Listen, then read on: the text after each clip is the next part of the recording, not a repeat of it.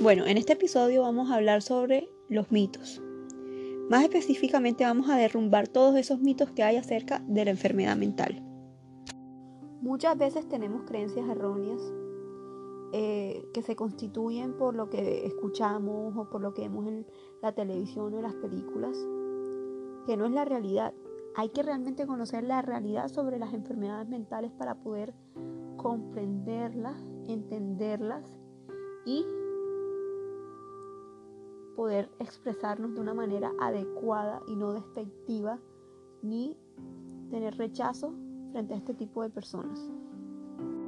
Uno de los mitos que existe es no puedo hacer nada por alguien con una enfermedad mental. Eso es completamente falso. Podemos hacer mucho, muchísimo por una persona que está padeciendo una enfermedad mental, mucho más de lo que piensa la mayoría de la gente. ¿Y sabes cómo podemos hacer algo? Comenzando por la forma en que actuamos y hablamos y nos expresamos frente a este tipo de personas. Hay que crear un ambiente eh, positivo y promover una buena salud mental.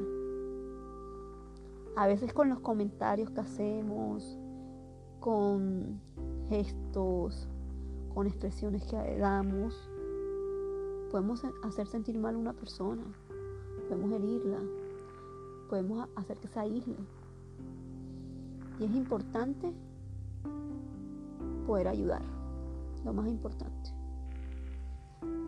¿Qué, qué este, expresiones erróneas o despectivas hemos escuchado acerca de las enfermedades mentales?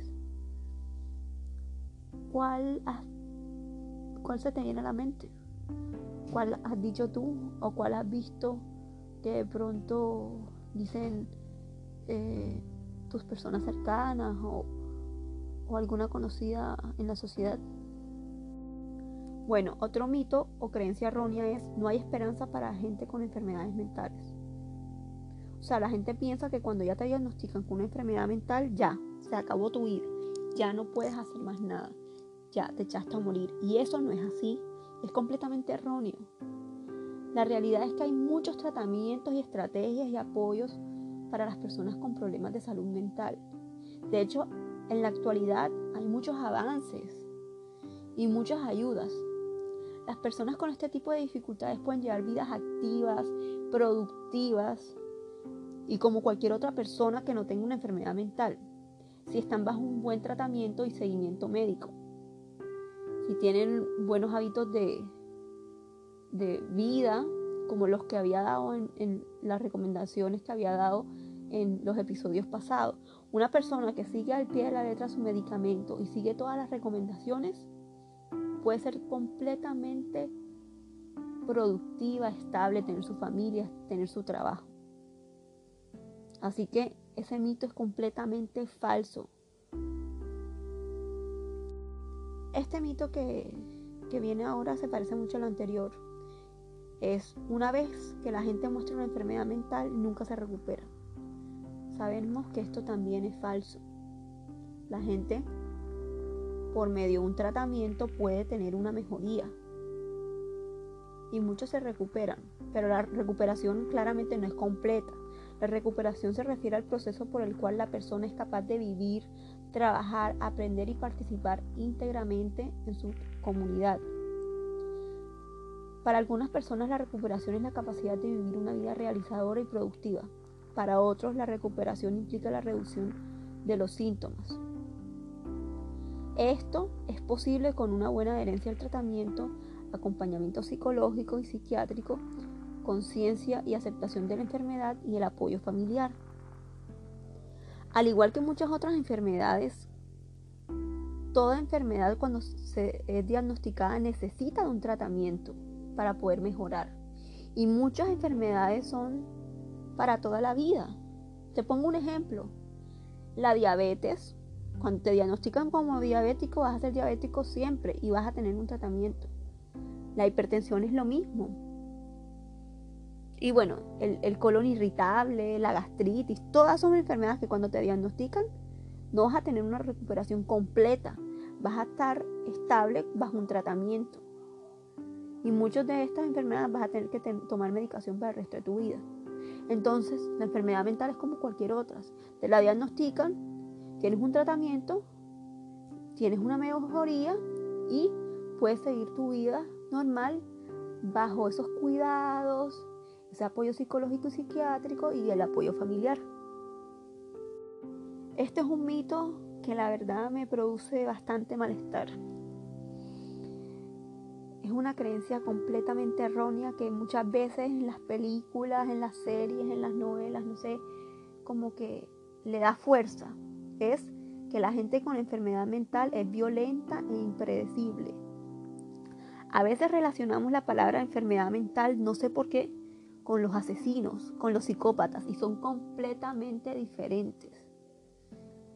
Em, los enfermos mentales no son personas violentas, no son asesinos.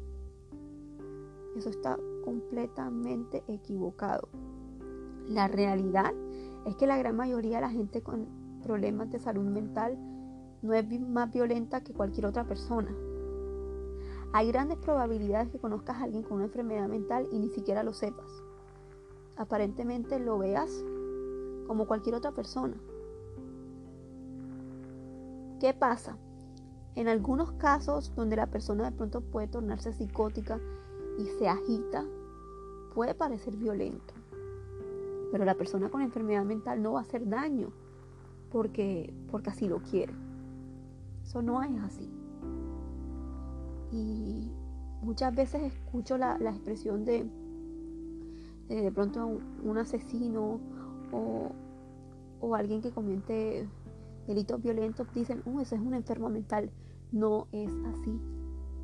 Quitémonos ese, ese mito de la cabeza, esa creencia completamente errónea.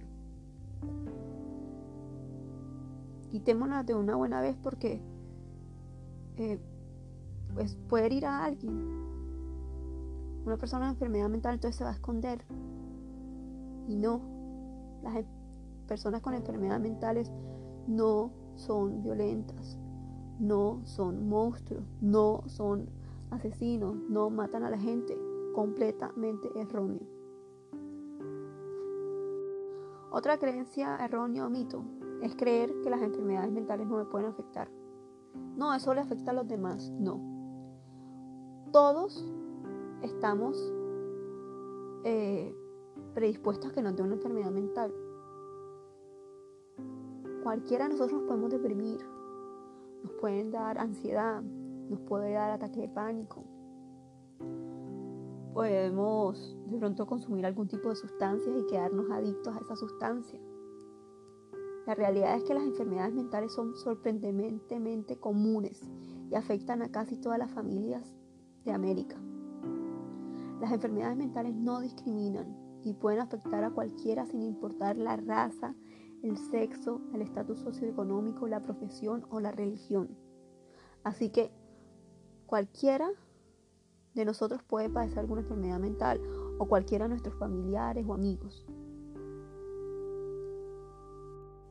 Otro mito acerca de la enfermedad mental es que la terapia y la autoayuda son simplemente una pérdida de tiempo. Esto es falso. Como lo dije en mis episodios pasados, una de las recomendaciones que yo daba era asistir a terapia con el psiquiatra y psicólogo y asistir a grupos de autoayuda, pues son completamente importantes en tu proceso de recuperación, mejoría y para mantenerte estable. La realidad es que el tratamiento varía dependiendo de la persona.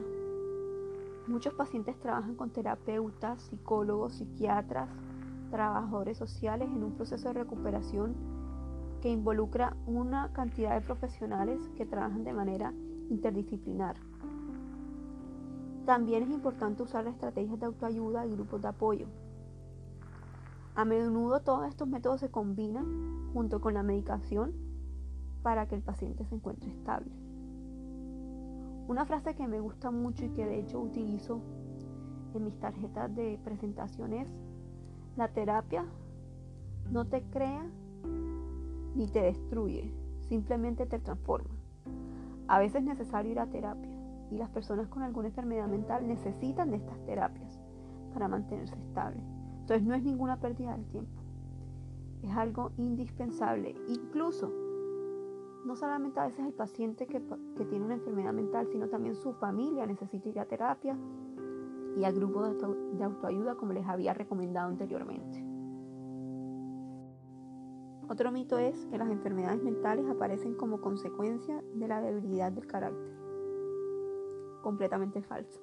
La realidad es que las enfermedades mentales son producto de la interacción de factores biológicos, psicológicos y sociales. Los estudios científicos muestran que los factores genéticos y biológicos están asociados con la esquizofrenia, la depresión, el alcoholismo, entre muchas otras. Las influencias sociales como la pérdida de un ser querido o la pérdida de un empleo también pueden contribuir con el desarrollo de varios factores que pueden llevar a un trastorno. Entonces no es debilidad de carácter, no es culpa de nadie. Es, son cosas que suceden, son interacciones de, de muchos factores que cuando se dan aparece la enfermedad mental.